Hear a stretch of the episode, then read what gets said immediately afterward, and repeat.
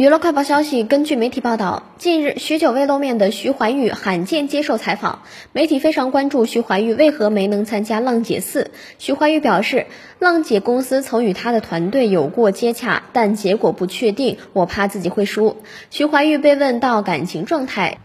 还有未来是否有生小孩的规划？他表示现在还没有规划，工作很忙，没有时间。喜欢的对象条件是认真赚钱就好，有上进心，可以共同成长。同时，他透露会有新专辑。